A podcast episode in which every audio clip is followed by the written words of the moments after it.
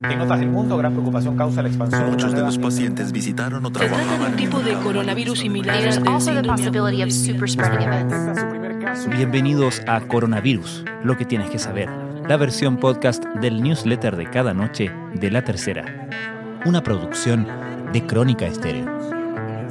Es miércoles 17 de junio. En un notorio cambio respecto de la administración de Jaime Mañalich, el nuevo ministro de Salud, Enrique París, señaló hoy que no vamos a hablar ni de PIC ni de meseta.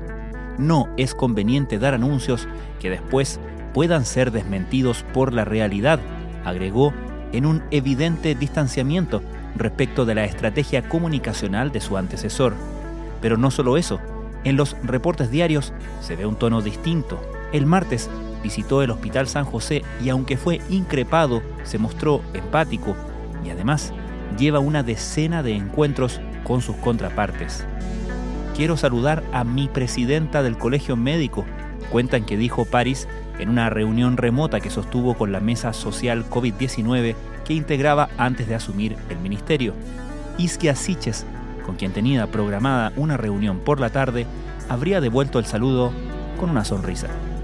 Mientras, varios anuncios importantes. El MinSal le cerró la puerta a la hibernación de Santiago, aunque mantendrá la cuarentena en la región metropolitana. Al confinamiento se sumarán las comunas de Los Andes, San Felipe, Rancagua, Machalí y el radio urbano de Curicó. De esta manera, estarán en aislamiento 9.762.435 personas, de un total de 19.458.310, es decir, más de la mitad del país. Al mismo tiempo, los permisos temporales se van a reducir de 5 a 2 por semana. Todo esto ocurre cuando el país registra 220.628 casos. Chile entró en el top 10 de las naciones con más contagios. Además, registra 3.615 fallecidos. Estas son algunas de las informaciones que destacamos en la cobertura de la tercera a la crisis del coronavirus. No pocos han abusado de los permisos temporales y se piensa que esto ha contribuido a que aumenten los contagios por la movilidad que aún se observa en las grandes ciudades como Santiago. Por eso, el gobierno restringirá estas medidas a partir del lunes. No sé por qué las ópticas figuran como lugares indispensables o algunas oficinas de compañías telefónicas, dijo el ministro París.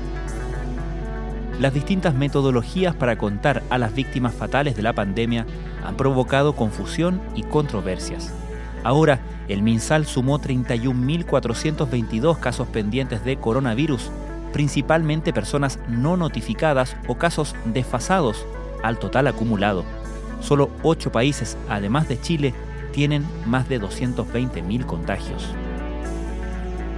Ya hay conversaciones entre los dirigentes de la oposición para una eventual acusación constitucional contra el ex ministro de Salud Jaime Mañalich. La discusión ahora es sobre el timing para dar curso a esta medida. ¿Qué ha hecho cada país para enfrentar la pandemia?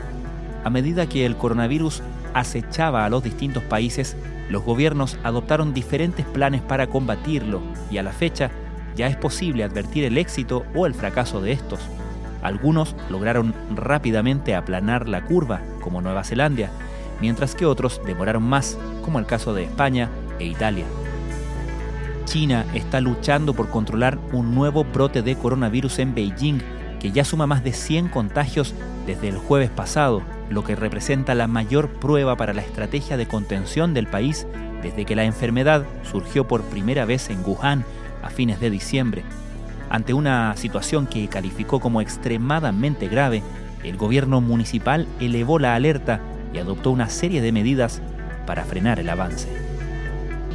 Y en un artículo de Práctico, la instructora Sara Bravo recomienda los mejores canales en YouTube e Instagram para aprender o seguir haciendo yoga durante el confinamiento.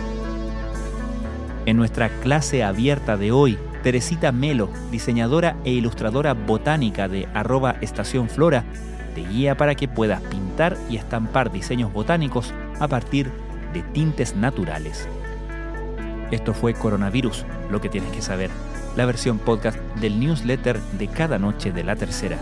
La redacción es de Alejandro Tapia, la producción de Crónica Estéreo, el podcast diario de la tercera que cada mañana de lunes a viernes te ofrece un capítulo que aborda en profundidad un tema de nuestra contingencia. Soy Francisco Aravena, que tengan muy buenas noches.